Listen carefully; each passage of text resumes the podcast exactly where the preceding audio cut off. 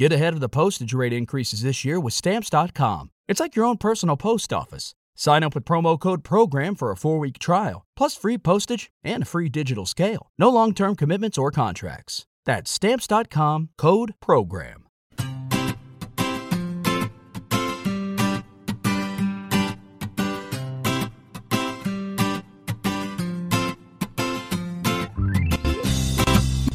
Bienvenidos al capítulo 49 de Perspectiva, un podcast de estrategia empresarial donde analizaremos cada semana todas las decisiones y estrategias de las empresas que nos rodean. En el programa de hoy conoceremos la historia de FCC, una de las constructoras más grandes y poderosas que ha habido en nuestro país y que últimamente está un poco venida menos. En las píldoras de la semana hablaremos de Adif y cómo la competencia le está obligando a ponerse las pilas. Veremos cómo Mercadona se mueve detrás de los gustos del cliente y comentaremos el por qué las eléctricas nos están haciendo pagar el precio de la luz como si fuera oro. Si eres de los que te gusta estar informado, no lo dudes. Sube el volumen y acompáñame. Yo soy David Ichasi y hoy es 6 de febrero de 2017. ¡Comenzamos!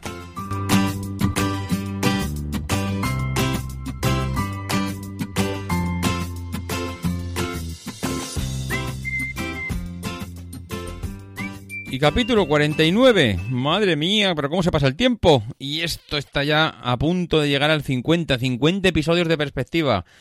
Bueno, la verdad es que no se puede decir que no hemos hablado un poquito de todo, no hemos comentado pues todo aquello que ha ido pasando durante este más de más de un año ya de, perspectiva y que, y que desde luego parece que, que estábamos empezando ayer, ¿no? A buscar una, una idea para hacer el podcast. Bueno, pues, pues la verdad es que lo, importante es que seguimos con ganas de hacerlo, de ponernos cada semana delante del micrófono y, esta semana, pues una semana más, hablando o intentando traer alguna noticia de alguna empresa un poco diferente, ¿no? Para, para ir variando. Veíamos esta semana en, en expansión una noticia que parece ser que, que está últimamente de moda por, porque Adif la, empresa que se dedica a ejecutar la red viaria española, que Renfe se dedica a la, explotación, a la explotación de esa red y Adif se, se, dedica a la construcción y a la ampliación de la red, pues ahora ha reorganizado toda la estructura a nivel de dirección corporativa pues porque ya sabéis que entra una, nueva ley que va que entra lo que es la, apertura del transporte de viajeros en la, en la Unión Europea que está previsto para el 2020 y eh, bueno, pues que eh, Adif lo que va a hacer va a ser integrarse dentro de Renfe, según nos, informaron eh, hace poco las, las, dos empresas, ¿no? Entonces, claro, como, se va a integrar dentro de Renfe, entonces ya van a dejar de ser diferentes, pues va, bueno, pues van a hacer una reestructuración dentro de la compañía y es cuando menos curioso ver pues qué, cuán diferente es una empresa cuando no tiene competencia a cuando realmente tiene que partirse el cobre en el mercado, en el mercado laboral y buscar los clientes. Al final, ella estaba reestructurada de, de, una manera diferente y ahora va a hacer algunos cambios dentro de, de lo que es las divisiones y los departamentos que tenía hasta ahora. Entonces, ¿qué es lo que va a cambiar? Pues principalmente dos cosas. Eh, una cosa que no tenían antes, que es lo que han creado ahora, que es una Dirección General de Estrategia y Transformación. Es curioso, es curioso que ahora creen una, dirección de estrategia y transformación, mm, porque eso qué quiere decir, que antes no tenían estrategia. Es que vivir en el monopolio realmente es muy fácil, no hace falta estrategia para vivir ahí. Ahí se vive muy cómodamente. Y luego también eh, una dirección del servicio a cliente y patrimonio, que tenían hasta ahora, pues, eh, bueno, que evidentemente eh, servicio al cliente, pues poco. Un servicio al cliente cuando que cuando reservas un, un billete llegas a llegas al tren y de repente te lo han cambiado o se sienta o se ha sentado otra persona. Un servicio al cliente que, que, lo que pide es poder reservar por internet en su página web y lo que se encuentra es un auténtico potro de tortura en el que tienes que luchar pues mm, para intentar conseguir hacer una, una reserva, reserva que como hemos comentado antes cuando llegas ya mm, ya no está el reserva porque hay otra persona sentada o no corresponde al modelo o al tipo de asiento con el que te has encontrado. Bueno, pues esta dirección de servicio al cliente ahora la han convertido en desarrollo del negocio corporativo. Es decir, ahora eh, parece que es un negocio. Lo que pasa que antes no lo estaban o no lo sentían como tal. Realmente el negocio llegaba solo. No hay competencia. Yo vivo aquí en el río Jordán con lo cual no es necesario desarrollar mi negocio corporativo porque, pues, como comentaba antes, al final eh, el negocio eh, es exclusivo para mí y entonces es muy, muy fácil que lleguen los euros. Bueno, aún así ya era deficitaria, pero bueno, eh, bueno, con estos nuevos cambios, pues parece que, pues pretende adaptarse a ese, a, ese nuevo estatus dentro del mercado laboral, que significa tener competencia y afronta pues algunos retos, algunos retos pues que eh, en primer lugar tiene pendiente de revisar pues cuál es el peaje que le va a empezar a cobrar a Renfe por el uso de esos de esas infraestructuras porque claro, tiene que empezar a poner un canon, no solo para Renfe, sino para todos aquellos que van a empezar a, utilizar esas, esas, eh, esas vías, ¿no? Y además tiene, que, tiene pendiente un, reto importantísimo, que es empezar a dar eh, beneficios. Beneficios porque hasta ahora estaba arrojando unos números rojos, no, rojísimos. Tiene una deuda eh, pues superior a los 14.500 millones de euros. Esto, pues claro, mm, se lo puede permitir cuando al final esto lo pagamos entre todos. Pero cuando al final hay un hay que rendir cuentas a un ente privado y, dar unos beneficios anuales pues evidentemente estos números son infumables y, no hay papel que los aguante entonces, pues, eh, pues tenemos un reto con Adif. Tenemos un reto, tiene que afrontar eh, ahora mismo un mercado diferente, unas nuevas formas de entender el transporte ferroviario, va a empezar a tener competencia y vamos a ver mm, pues cómo afronta todo esto. Hace poco nos comentaban que bueno, de hecho lo comentamos aquí en perspectiva. Comentaban que íbamos a empezar a, tener, a disfrutar de servicios, disfrutos, servicios como el wifi, que ya, bueno, ya no voy a entrar con el cuchillo porque ya bastante le dimos caña aquí con el, con el servicio que estaban planteando. Mm, casi, bueno, me, acuerdo que algunos oyentes nos comentaban que, bueno, que no era tan grave, que al final eh, había ciertos megas de bajada que no contaban, que simplemente era si te conectabas fuera de, de lo que era la nube de Renfe, bueno, hubo diferentes eh, diferentes aspectos de al final cómo se cómo se contabilizaba todo ese todo ese paquete de datos que iban a ofrecer en su transporte pero ya lo veremos. Al final, eh, de momento, ese, este sistema de conexión por wifi mientras estás en el trayecto todavía no está, bueno, sí está en marcha, pero no está muy desplegado, ni siquiera está muy desarrollado, con lo cual, pues bueno, iremos viendo. Será curioso ver cómo una empresa que hasta ahora eh, vivía en el más absoluto monopolio empieza a manejarse en un mercado tan competitivo y lo que será curioso es ver si toda la dirección y toda la cúpula que dirige a y Renfe están preparados para eh, asistir a este cambio y dimensionar a la empresa y preparar a la empresa para empezar a, vivir en bueno en, el mundo de los cuchillos y navajazos que es el, el mundo laboral de hoy en día. La segunda píldora de la semana viene de la mano de Mercadona y es que parece ser que va a regresar al, modelo de solo bandejas, eh, sin el mostrador de la carne. Esto es algo que los supermercados hasta ahora venían cambiando pues cada X tiempos. Al final, lo normal era que tú tenías un modelo de, bueno, el tema de carnicerías, el tema de la charcutería, tenías un modelo determinado en, tu supermercado y lo que hacías era explotarlo sin muchos cambios, la verdad. La cadena del señor Juan Roch, pues eh, reimplantó todo lo que era el mostrador de bueno, ya lo vendía por bandejas, o sea, lo que hacía, lo que hacía antes era eh, vender todo el producto cárnico en bandejas y ya lo cambió eh, al modelo de mostrador de carne carne al corte, como la carnicería eh, típica de toda la vida, en unas 400 tiendas en Valencia, Baleares y Canarias, ¿no? Intentando transmitir al cliente esa mm, esencia de la carnicería de toda la vida, en el que te cortaban eh, la carne a tu gusto, a tus necesidades, en las cantidades que tú requerías, etcétera, ¿no? Era como mm, transmitir al cliente que esto no es un esto no es un todo al por mayor, no es un producto a granel que vienes, lo coges en bandejas y que te vas, sino que ahí había un trato directo con el cliente y, que había esa afinidad, ¿no? Pues parece ser que, que ese modelo de carnicerías, o yo lo llamo carnicerías porque al final son mini carnicerías dentro del supermercado, pues parece ser que ese modelo no termina de cuajar. No parece que les esté reportando grandes beneficios eh, y, están empezando a volver a virar al antiguo modelo de las bandejas con una pequeña variante. Eh, la carne la van a vender en bandejas, no la van a vender en el mostrador, pero van a instalar un punto de acabado, que es como le han llamado, en el que el carnicero te va a arreglar la carne al gusto. Es decir, tú la coges en la bandeja, pero habrá un punto en el que el carnicero, si tú lo quieres más cortado, más fileteado, lo quieres sin hueso, con hueso, eh, bueno, eh, le va a dar ese punto mm, de adaptar el producto que te están vendiendo a tu necesidad.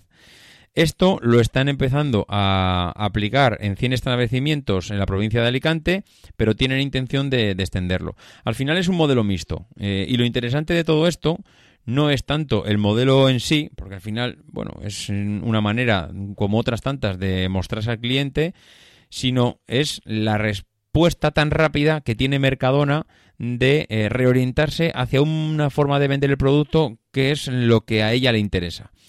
Mm, está claro que ella ha detectado, ella, Mercadona, ha detectado que la manera que tiene de, enfocarse al cliente no es la que esperaba, no sé si es la mejor o la peor, pero por lo menos no es la que esperaba y, lo que hace es mm, virar rápidamente hacia nuevos modelos y mostrar una flexibilidad que de momento no hay muchas empresas en el mercado que lo estén mostrando. Esta capacidad de adaptación y para de hacer pruebas nuevas es lo que hace grande a una empresa como Mercadona. Muchas veces nos explicamos que cómo puede ser que una empresa eh, que viene de donde viene pues haya llegado hasta arrasar eh, a nivel nacional con el mercado de la distribución alimentaria. Y, son tonterías como esta.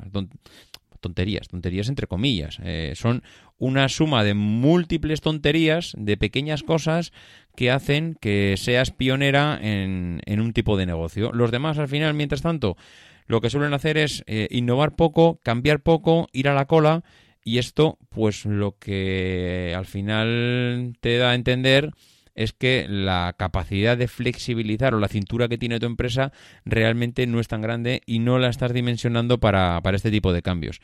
Me parece curioso cómo han ido pivotando hacia una estrategia o a otra tan rápido porque de un modelo de bandejas a un modelo de carnicerías pasaron en un chasquido de dedos y de un modelo de carnicería a un modelo nuevamente de bandejas con el mix de este de proceso de acabado final dándole el toque personalizado al cliente me parece eh, no voy a decir ni mejor ni peor porque eso el tiempo lo dirá pero me parece curioso cómo ese movimiento tan rápido eh, lo veamos como algo tan normal siendo tan difícil.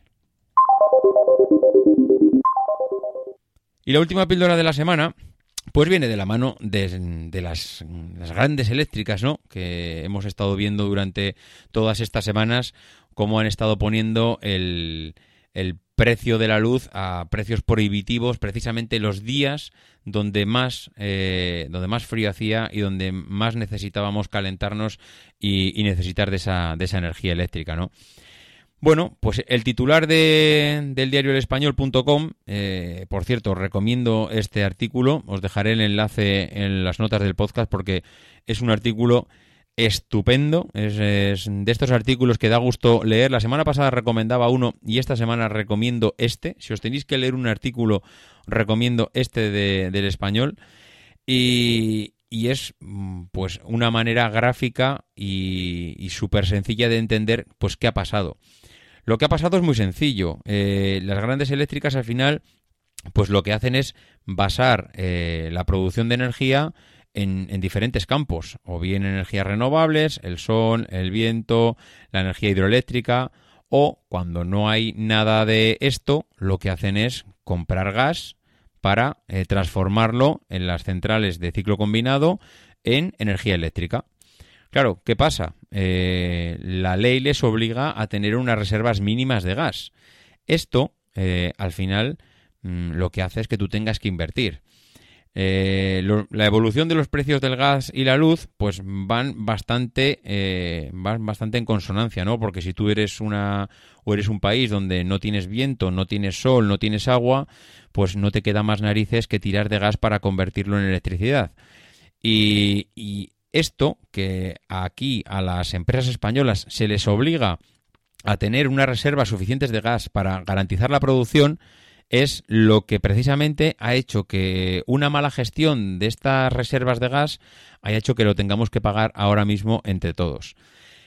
¿Qué pasó? Pues que allí por allá por verano eh, las empresas de las empresas eléctricas las tendrían que haber comprado pues mm, o tenían que tener almacenado una, bueno, un suministro eléctrico, una cantidad de gas suficiente como para suministrar durante 30 días a, bueno, a, sus clientes, ¿no?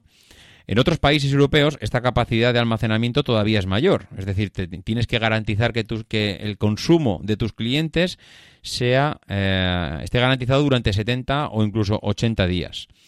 Bueno, eh, actualmente las reservas de esta de gas las están guardando en Bermeo, se están guardando en Huesca y en Yela, en Guadalajara, ¿no? Y eh, parece ser que hay un cuarto depósito construido en, eh, en, el mar, en Castellón, que todavía parece ser que no está operativo, ¿no? Bueno, al final, lo normalmente es que cuando uno utiliza esa reserva, pues lo normal es volver a utilizar, es volver a rellenarla. Pero claro, amigo, ¿qué pasa? ¿Qué pasa con las eléctricas? Pues que juegan con sus beneficios. Juegan con sus beneficios porque eh, invertir en gas en un momento determinado del año eh, significa invertir o afectar a la cuenta de resultados. Y hay veces que afectar a la cuenta de resultados en función de cómo te ha ido el año, pues es delicado. Es delicado porque los números a final de año pues se ven pues, eh, pues muy sustancialmente afectados en función de cómo sea esa compra. ¿Qué ha pasado? Pues que no hicieron esa compra, no hicieron esa compra de reserva de gas allí en verano, cuando los precios del gas eran mm, normales, no digamos baratos, pero eran normales en un periodo en el que hay mucho sol, en el que la energía eléctrica, pues bueno, se puede producir a base de, a base de paneles solares, pero mm, ellos lo que hicieron es guardar ese dinero en vez de invertirlo en, en rellenar esas reservas de gas. ¿Y qué ha pasado? Pues que ellos confiaron o confiaban o, bueno, en que el invierno no fuese tan crudo y seguramente tendrán sus previsiones, tendrán sus historias, pero ellos eh, parece ser que lo que confiaron era que el invierno no fuese tan tan duro, no las necesidades de, de esas reservas de gas no fuesen no, no iban a ser tan demandadas y que en el peor de los casos, pues mira, y tirarían de, de del agua o tirarían del viento o tirarían del sol pues para, para cubrir sus necesidades. ¿Cuál ha sido el problema? Pues que a esta ola de frío se ha unido es que no hemos tenido viento, no había suficiente agua embalsada, con lo cual ha habido que tirar de las centrales de, ciclo combinado que no nos engañemos son bastante caras. Son bastante caras porque al final tienes que tirar de un gas que no es barato para convertirlo en electricidad. Bueno, ¿qué pasa? Pues que Mm, han tenido que salir a comprar, han tenido que salir a comprar ese gas, ese gas que no tenían, en un momento donde la demanda de gas os podéis imaginar cómo es. un momento de frío polar, una ola polar por toda Europa, todo el mundo comprando gas y tú, eh, pues con los pantalones en los tobillos a comprar gas. Claro, mm, ¿cuál ha sido el problema? Pues que han pagado el gas a precio de oro. Y al final, ¿qué ha pasado? Pues que los españoles hemos pagado la energía eléctrica a precio de oro. Esto, pues, eh, que está muy bien que para los que al final repercuten el precio al cliente, porque ese es uno de los grandes problemas que tenemos con el sector energético español, y es que mm, eh, no hay una competencia real. Esto es un juego de un juego de cartas que se reparte la partida entre unos cuantos y, eh, y el problema que tenemos es que no hay una competencia real y eso hace que eh, el ministro diga que a finales de diciembre que le envió una carta a la Comisión Nacional del Mercado de la Competencia, pues mm, diciendo que estaba muy preocupado, diciendo que estaba muy preocupado, que, hombre, eh, esto no podía ser, mm, a lo cual le dijeron que, bueno, que lo iban a analizar y, que, y que lo antes posible iban a contestar. Bueno, pues de momento la contestación mm, no se ha producido, de momento las eléctricas eh, lo que han hecho es repercutir esa salida al mercado a comprar gas eh, a precios de oro, repercutirnoslo a los clientes y, al final una mala decisión estratégica suya para intentar eh, aguantar, no invertir en esas reservas, no garantizarlas, pues, eh, pues lo que ha hecho es que esa mala decisión la estemos pagando entre todos. Curioso cómo funciona el, el, mundo de las eléctricas, curioso cómo al final es imposible meterle mano a esta gente y que, y que algo que tendríamos que, haber eh, bueno, pasado con total normalidad, como ves una ola de frío, como pasa todos los años. O sea, al final ya sabemos que durante ahí un mes o dos eh, al año, donde las temperaturas bajan, donde los españoles pasamos frío, donde nieva y algo que podíamos haber salido a pagar el, el gas a 15 euros, lo estamos pagando a 40. Y esto es pues porque al final mm, las demandas, eh, al final la demanda del producto lo marca el mercado y hay que saber cuándo comprar y no pensar tantas veces en, las cuentas de resultados que al final pues esas cuentas eh, te salen rosarios. Y la empresa de la semana es, como hemos comentado al principio del podcast, FCC. FCC es pues una empresa yo creo que, sin, miedo a equivocarme, es posiblemente la empresa más emblemática en, en, el sector de la construcción aquí, aquí en España. España ha sido uno de los países donde más, eh, donde más ha afectado la, burbuja inmobiliaria y FCC yo diría que, que puede ser una de las empresas, eh, yo creo que, que han sido punta de lanza en, lo que a cuestión de afección eh, a sus números mm, ha supuesto dicha burbuja, ¿no?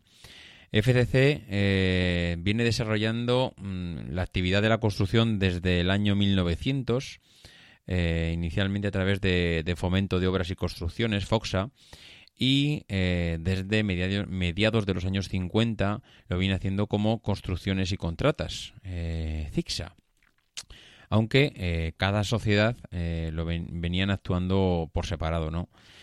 La empresa inicialmente operaba en Cataluña, desarrollando principalmente pues, toda su actividad en el sector de la construcción. Eh, hace la contratación que, que hace en 1911 de servicios de limpieza y conservación del alcantarillado de Barcelona ya pues constituye un, hito trascendental en la, en la época y en lo que es la trayectoria de la compañía, ¿no? Una compañía que se configura como pionera en toda esa, en lo que es la política de diversificación. yo creo que si muchas veces hemos hablado aquí en el podcast de lo que significa la diversificación a nivel estratégico en las empresas, eh, FCC mm, se puede decir que es pionera en este sentido. Y, es contradictorio el pensar que una empresa tan pionera en esto, cómo ha sido, mm, cómo le han afectado tanto eh, pues todos los problemas que ha habido en el sector inmobiliario en España. Eh, ya en la primera mitad del siglo XX, la sociedad opera tanto en el sector de la construcción como en el tema de los servicios y, hace pues grandes, eh, las grandes obras de la época, ¿no? Los 10 kilómetros del ferrocarril de Girona a Olot, las estaciones de Sants eh, y Barcelona Término, hace los, de, los viaductos de Valcarca, de Ripollet, bueno, hace numerosos edificios, el edificio del Grupo Fomentos y Construcciones, en la calle Balmes de Barcelona. Y, bueno, pues eh, que al final eh, está en muchos y muchos y muchos edificios y, hace pues que, que, crezca, ¿no? Que crezca muchísimo, ¿no?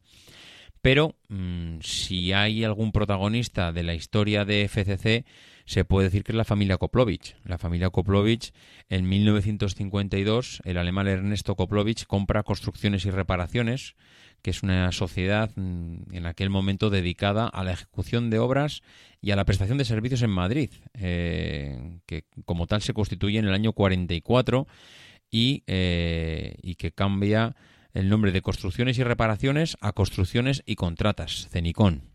Y se convierte este hombre, Ernesto Koplovich, en el primer ejecutivo mm, de la compañía, ¿no? Pero claro, mm, la mala suerte hace que se cruce en su camino, ya que en 1962 Ernesto eh, pues se cae de su caballo y, fallece, ¿no?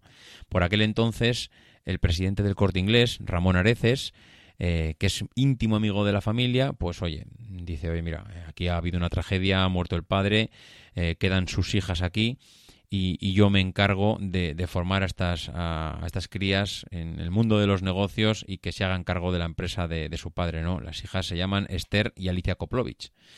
Bueno, pues las hermanas Koplovich se introducen eh, en los 90 eh, como máximas responsables de construcciones y contratas y, yo creo que son las artífices del nacimiento oficial de lo que es FCC, de la fusión de Conicom con Foxa, con Fomento de Obras y Construcciones, y, en aquel momento pues se produce lo que es el nacimiento de FCC, ¿no? Que era en aquel entonces, desde luego, el primer grupo de construcción español. Luego vino la fusión en el 2003 de, de ACS y Dragados y, ya pues tuvo que relegar esa primera posición a, a, un segundo a un segundo lugar. Pero desde luego fue durante muchísimos años FCC mm, pues el, number one number one de, de la construcción en España no bueno, eh, Esther y Alicia se hacen eh, con el control de FCC, mm, control total de FCC, en 1990, tras divorciarse de los Albertos, que fue un divorcio, pues que bueno, en la época mm, yo creo que recordadísimo por la prensa del corazón, y eh, deciden, pues como prueba de cordialidad, es eh, alternarse la presidencia eh, en periodos de seis meses. Esto ya empieza a sonar un poco raro. Eh, que en una empresa te vayas alternando la presidencia cada seis meses suena un poco a, juego, ¿no? A que esta es la empresa que utilizamos para jugar porque no tenemos otra cosa y con esto nos entretenemos, ¿no? No, no, es muy serio parecer que te vas alternando la empresa cada seis meses, ahora la diriges tú y ahora, y ahora la dirijo yo. Bueno, ellos evidentemente, o ellas evidentemente, tienen criterios muy diferentes en cómo debe crecer. Y al final, pues esto, lo que acaba pasando en las familias y lo que siempre hemos contado aquí, es que ocho años después, esta, este juego entre las hermanas, pues hace que, se, bueno, que acabe en un divorcio, ¿no? En divorcio entre ellas, eh, porque ya de los Albertos ya se habían divorciado eh, anteriormente. Bueno, pues Alicia eh, decide desvincularse de FCC y le compra eh, o le vende, mejor dicho, las acciones a su hermana. Esther Koplovich se gasta 821 millones de euros de la época eh, en convertir en convertirse en la persona física mm, con más deuda en España. La estrategia, desde luego, parecía, mm, vamos, inigualable. Eh, Esther coge el mando de la compañía en plena burbuja inmobiliaria y eh, se mete en, bueno en todos sus años de esplendor no el grupo se mete en un plan de negocio de inversión que abarca pues las tres grandes patas de la compañía la construcción el cemento y los servicios. Bien eh, van pasando los años eh, ya en el 2004 ya supone un hito en la compañía porque pone en marcha un, un plan bastante ambicioso de crecimiento que contempla inversiones por más de 3.000 millones de euros hasta el 2008 y eh, como consecuencia de eso es la oferta pública del 100% del capital de Cementos Lemona o la compra de la empresa austríaca de cementos urbanos AXA. ASA, perdón, por el que paga 300 millones de euros y eh, empieza un despliegue hacia la Europa del Este bastante fulgurante, ¿no? Es curioso, porque la estrategia de crecimiento parece clarísima mm, y normalmente suele funcionar bien. El único problema de las estrategias de, de crecimiento al todo o nada es que Mm, el nada está ahí. Y es que si tu negocio va mal, te vas, te acercas al abismo mm, de una manera imparable, ¿no? Todo iba maravillosamente bien, pero eh, solo hubo un problema y que la empresa se endeudó de tal manera pues que no tuvo cuenta no tuvo en cuenta que podía pasar lo que lo que pasó y es que estalló la burbuja inmobiliaria y la empresa FCC cayó pues eh, cayó al abismo pues de una forma eh, estrepitosa no eh, Alicia, mientras tanto, con sus 800 y pico millones de euros en el bolsillo, pues ha ido gestionando durante todos estos años esa fortuna en, un fondo de capital riesgo, un fondo de inversión, que es Omega Capital, y que parece ser que esto le ha ido eh, bastante bien, mientras que su hermana Esther, con FCC eh, en el bolsillo, pues ha ido dando tumbos de un lado a otro, endeudándose cada vez más y, año, tras año desapareciendo de las, de las listas mm, pues, donde aparecen las personas más ricas del país, ¿no? Bueno, pues con la empresa endeudada hasta las cejas y, el, y su valor cayendo en bolsa, pues Esther Koplovich empieza a buscar un inversor, empieza a buscar a alguien que empiece a reflotar la constructora de su padre y que le eche una mano. Y claro, aparece el señor Carlos Slim, que es un amigo íntimo de la, de la familia y que en el 2015 invierte más de 600 millones de euros en FCC. Eh, y, y, hay algún acuerdo entre ellos porque Esther no quiere, no quiere dejar de ser la primera accionista de la compañía, pero necesita esa ampliación de capital. Es que no le queda otra. Está endeudada hasta las cejas eh, y al final, mm, si no busca una solución, las deudas le van a arrastrar hacia, hacia un concurso de acreedores sí o sí. ¿Qué pasa? Pues que las condiciones del trato con Carlos Slim eh, hace que eh, la Koplovich renunciara a la mayor parte accionarial de la constructora y pero no deja la parte ejecutiva, no, no deja de ser la, la, presidenta bueno, de la compañía, ¿no? No era la, la, parte ejecutiva, eh, pero sí que aparece como la cabeza visible, algo que parece que para ella era, bueno, pues algo de orgullo, ¿no? Que siguiera, siguiese apareciendo el, como cabeza visible de, la compañía.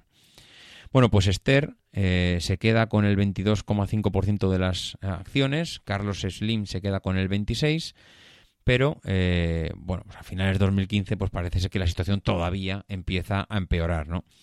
el, mexicano, que es una de las fortunas más grandes del mundo, emite nuevas acciones otra vez para volver a refinanciar la, deuda y con esta nueva ampliación de, las acciones, pues eh, Esther no le queda otra. O compra más acciones o se irá viendo relegada a, puestos cada vez más inferiores dentro de la compañía, ¿no?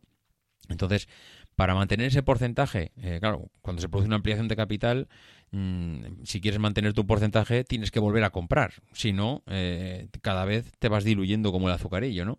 Entonces, para mantener ese 22,5%, Esther tiene que invertir y pagar 108 eh, millones de euros para seguir manteniendo ese trocito de la empresa. Claro, como ella no los tiene, pues lo que hace es pedírselos a quién va a ser, a su mejor amigo, Carlos Slim que se los presta a título personal. Que todo, todo parece eh, un ejercicio de generosidad inmensa, pero evidentemente pues esconde una estrategia empresarial del señor Slim, ¿no? Que es consciente de que Esther Koplovich no, se, no dispone del dinero para devolver ese préstamo eh, y, él pone una condición. Eh, a los cinco años, en el 2021, ella le tiene que devolver el dinero. Yo ahora te lo dejo, mm, no tienes efectivo en este momento, pero en el 2021 me lo tienes que devolver sí o sí. Eh, entonces, bueno, si Esther se deshace de sus acciones, pierde la presidencia de FCC y eh, la compañía a la que le he dedicado pues toda, toda su vida sentimental y, familiar, ¿no? Porque al final no deja de ser la empresa que heredó de su padre. La empresa, desde luego, en 2021, si Esther no consigue devolver eh, ese crédito, ese préstamo que le hizo a título personal Carlos Slim, pues volverá, dejará de ser una compañía española y pasará a ser una, una compañía que ya estará completamente en manos mexicanas y que parece ser que esta posibilidad mm, cada vez ah, va a acabar siendo la más clara, ¿no? En la última junta de accionistas que se ha celebrado en el año pasado, en el 2016, eh, ya Esther eh, Alcocer anunció que, bueno, que FCC empezaba una nueva etapa gracias a la apuesta decidida de Carlos Slim y a la, y a la generosidad y amor por la empresa eh, que, fue de, que fue de su madre. Bueno, la generosidad en, al final se traduce en hacerse cargo, al fin y al cabo esa generosidad es me voy a quedar con tu empresa. yo darte presto la pasta pero soy tan generoso que dentro de cinco años la empresa va a ser para mí. En la actualidad, la hija de Esther Koplovich, Esther Alcocer Koplovich, es la presidenta no ejecutiva de FCC y eh, en realidad quien está dirigiendo la compañía es Carlos Slim y, los socios mexicanos.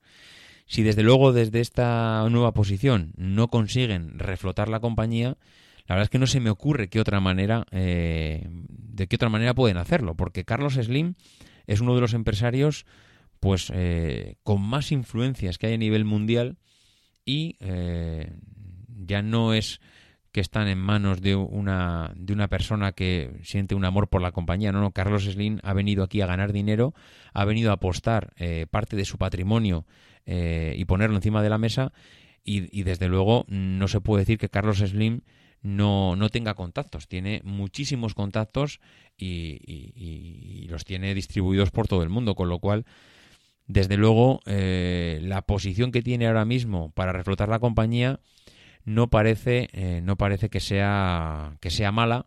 Ahora, eso sí, tiene que volver a recuperar todo el crédito que tenían a nivel de constructora y, volver a recuperar el, tiempo perdido, porque, como comentábamos antes, esa fusión entre ACS y Dragados eh, hace que, cada vez FCC siga relegándose a una posición pues con menos poder en el mundo de la construcción y que las SACIR y compañía pues eh, se posicionen como, como empresas referentes en el sector y que cada vez se escuche menos a FCC eh, como, como una empresa, como un referente de la experiencia constructora en España y que parece que esté cediendo cada vez más el, testigo a, nuevas empresas y que desgraciadamente pues no, no parece que esté cogiendo o que esté eh, consiguiendo obras de referencia en, en el país. Bien, pues esto ha sido todo en el programa de hoy. Como todas las semanas, agradeceros a los que habéis dedicado 30 segundos o un minuto para hacer una reseña en iTunes. Esta semana, como la semana pasada hice toque de queda y dije que a ver qué pasaba aquí, pues habéis respondido unos cuantos, sí señor. Estoy tremendamente agradecido a Robago, a Cielo Raso, a Gaby Tequila, a Germán Gómez, a Miquerinos 10, al Spau 8288, a Chuniam 2000, a M. Trom, a Jesús del Valle, a Suco 111112 y a J. Doncel. Muchísimas gracias a todos los que habéis hecho una reseña esta semana. Eh, espero que alguno más que esta semana no me deje no me deje abandonado y que reciba alguna reseña más. Ya vamos poquito a poco camino de las 300 reseñas. Increíble la cantidad de reseñas que hemos recibido durante todo este tiempo. Espero que no pare, espero que alguno de vosotros o, bien que me comunique mediante, mediante carta qué le parece el podcast, que recibo algunos emails que la verdad son dignos de quitarse el sombrero o bien a través de reseñas en el en iTunes que como ya sabéis nos hacen ser pues lo más lo más visibles eh, al resto pues porque al final la gente se suele fijar un poco más en las reseñas positivas. Y nada más, los que queráis poneros en contacto conmigo, ya sabéis, mm, davidisasi.mac.com, arroba maxatiné en Twitter o bien en el grupo de Telegram que poco a poco, la verdad es que nos vamos acercando también a las 200 integrantes. Increíble el número de personas que cada vez hay en Telegram y el número de artículos que compartimos todas las semanas. La verdad es que es curioso e interesante algunos debates que, que surgen allá. Y que nada más, que como digo todas las semanas, que no dejéis de intentar ser uno de esos locos que hace lo imposible por cambiar el mundo.